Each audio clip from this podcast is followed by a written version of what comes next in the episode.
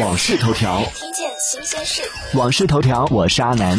据中国睡眠研究会等机构最新发布的《二零二一年运动与睡眠白皮书》数据显示，当下中国有超过三亿人存在睡眠障碍，而在运动人群当中，有失眠困扰的比例仅为百分之十。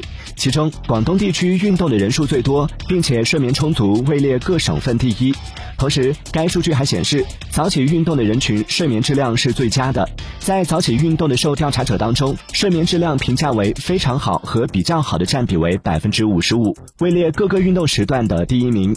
此外，每天睡眠时长为七到八小时的运动人群，运动热情也会更高。单冲着睡眠充足排名第一这一点，就要实名羡慕一下广东的朋友了。